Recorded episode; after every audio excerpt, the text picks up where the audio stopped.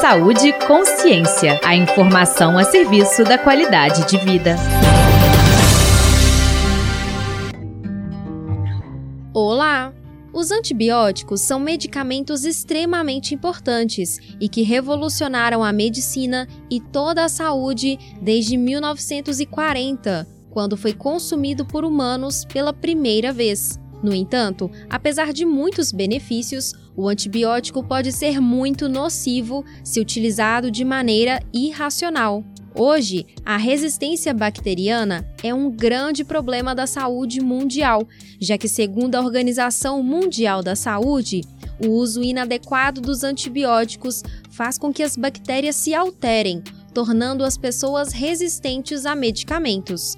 Por isso, o podcast Saúde Consciência desta semana vai abordar os antibióticos, incluindo o abuso desse medicamento, a resistência bacteriana e as infecções relacionadas à assistência à saúde. Eu sou Giovanna Maldini e para entender um pouco mais sobre a temática, converso com o médico e professor do Departamento de Clínica Médica da Faculdade de Medicina da UFMG, Vandak Nobre.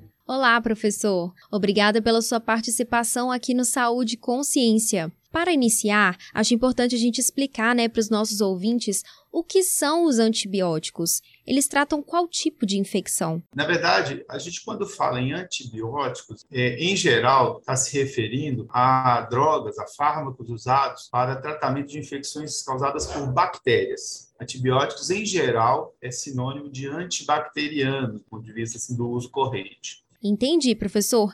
Então agora vamos entender mais sobre a importância desses medicamentos para a consolidação da saúde como conhecemos hoje.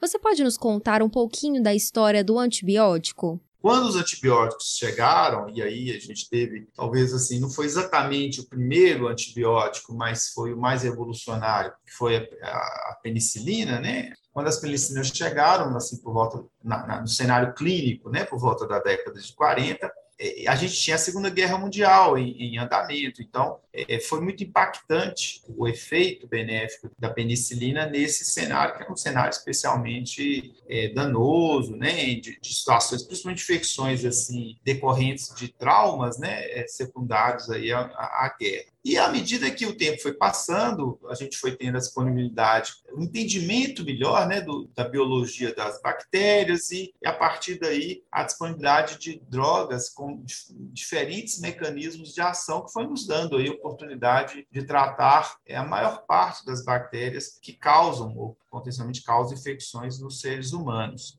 E a partir de quando surgiu a percepção de que as bactérias poderiam se tornar resistentes caso houvesse utilização inadequada dos antibióticos? Logo que os antibióticos começaram a ser usados, nos primeiros anos, já se foi é, percebendo, foi ficando claro, que as bactérias elas tinham uma capacidade grande de desenvolver resistência a essas drogas. E daí é, a gente teve é, é a necessidade de produzir medicamentos que driblavam, né, que superavam a capacidade, os mecanismos que as bactérias têm de, de se tornar resistentes a, esse, a, esses medicamentos. Ou seja, se a bactéria produz uma determinada enzima que inibe a ação de um antibiótico, a gente é, produzia antibióticos que traziam moléculas que é, contrapunham essa enzima. E assim por diante, né, sobre é, diferentes mecanismos. Vimos que os antibióticos são fármacos importantíssimos para os seres humanos e salvam milhões de vidas diariamente, mas se utilizados de maneira inadequada, podem causar sérios danos à saúde. De acordo com a Organização Mundial da Saúde, estima-se que pelo menos 700 mil pessoas morrem por ano devido a doenças resistentes a medicamentos antimicrobianos.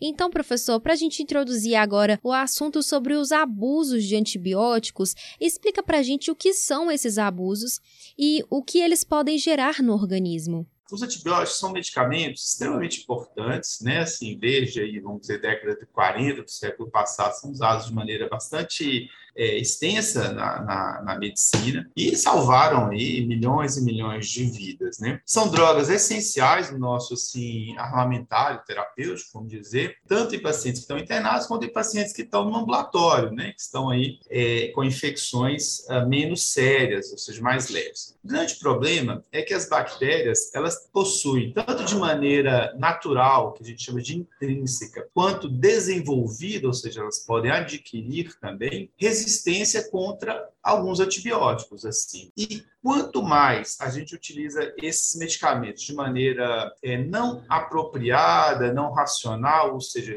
a gente faz um diagnóstico que é incorreto, a gente dá, por exemplo, antibiótico numa situação que é causada por uma infecção que é causada por vírus, por exemplo, em que o antibiótico não é necessário, se a gente usa o antibiótico em doses ah, inadequadas, se a gente usa o antibiótico por um período mais longo do que o necessário. Ou seja, tudo isso constitui situações em que nós estamos abusando do, dos antibióticos no sentido de usá-los de maneira incorreta, inapropriada, é pouco judiciosa. E quais são as principais consequências, professor?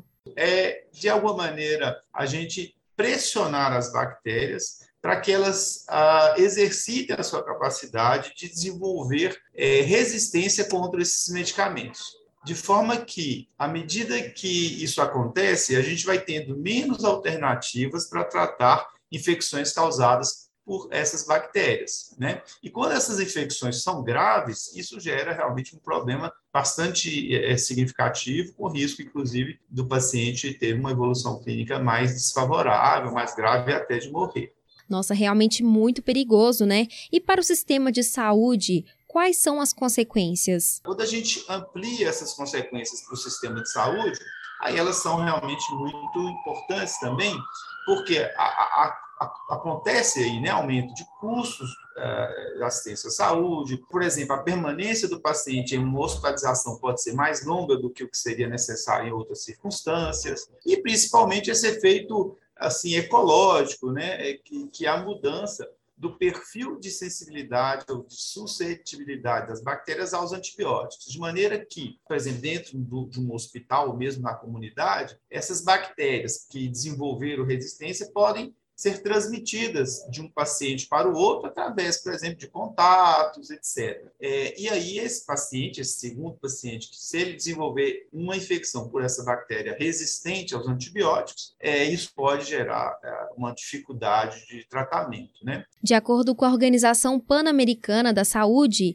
dois terços dos antibióticos são usados sem prescrição médica em muitos países. Por isso, é tão importante discutirmos sobre o uso racional dos antibióticos, com prescrição médica e seguindo corretamente as orientações de dosagem, horários e período de tratamento. E ainda falando sobre a resistência aos antibióticos, quais são os sintomas que indicam ao paciente que ele acabou desenvolvendo uma resistência aos antibióticos? Na verdade, a resistência é adquirida pelas bactérias aos antibióticos não causa de maneira, vamos dizer assim, direta, uma consequência ou um sintoma ou uma manifestação clínica no ser humano, não. A consequência é indireta, ou seja, a resistência é adquirida pelas bactérias que, ao infectarem o ser humano, vão sim levar a problemas e aí sim levar a manifestações clínicas. Mas a resistência é, aos antibióticos não causa em si uma, uma manifestação clínica no ser humano. Esse efeito, ele é um efeito causado pelas bactérias que, ao infectarem uma pessoa, né, as bactérias que adquiriram resistência aos antibióticos, se elas causarem infecção em uma, em uma pessoa, essa infecção é, não é nem que necessariamente ela vai ser mais grave, mas em sendo grave, ou seja, se de qualquer forma for uma infecção né, mais grave, independentemente dessa característica de resistência, o tratamento dela vai ser mais difícil, porque se eu uso, a gente tem assim o que a gente chama de protocolos né, de tratamento para as infecções gerais, ou seja, se eu tenho pneumonia, se eu tenho infecção uh, urinária, se eu tenho infecção intraabdominal, eu tenho ali protocolos de opções né, de, de medicamentos que normalmente vão ser utilizados. Só que, se esse paciente ou essa paciente, ao desenvolver, por exemplo, uma pneumonia, tem essa infecção causada por uma bactéria resistente aos antibióticos, existe uma chance razoavelmente grande de, ao escolher um antibiótico com base no meu protocolo, ou seja, eu ainda não sei que bactéria está causando aquela infecção. O paciente chegou para mim, eu vou começar um antibiótico. Eu posso até colher material para tentar descobrir que bactéria é, mas no início eu não sei. Então, nessa tentativa que a gente chama assim, empírica de iniciar um tratamento sem saber que bactéria que está causando, eu posso errar, ou seja, eu posso dar um antibiótico que, em geral, seria é, suficiente para tratar aquela infecção, mas pelo fato da bactéria que está causando a infecção daquele indivíduo ser resistente aos antibióticos, esse antibiótico não vai funcionar. Mas então, professor, como tratar o paciente que possui resistência?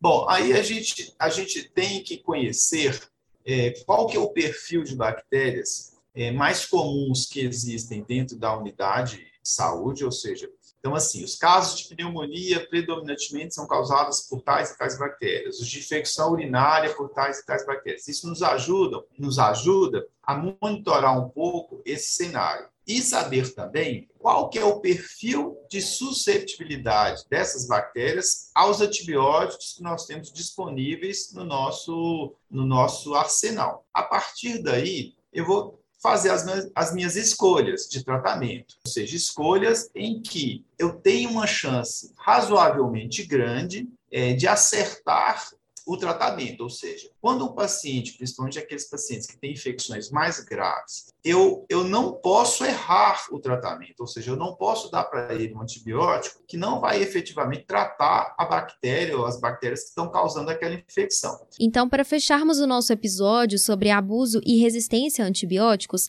vamos falar um pouco sobre as infecções relacionadas à assistência à saúde, as chamadas IRAS. As IRAS, que anteriormente eram mais conhecidas como infecções hospitalares, são infecções adquiridas durante o processo hospitalar e, segundo dados da Organização Mundial da Saúde, elas estão entre as maiores causas de morte e aumento da morbidade entre os pacientes hospitalizados. Para entendermos melhor, professor, o que são as IRAS e por que hoje não se usa mais o termo infecções hospitalares? Bom, a gente hoje até usa um termo um pouco mais, mais amplo, que são das infecções relacionadas à assistência à saúde, né? A gente chama de IRAS.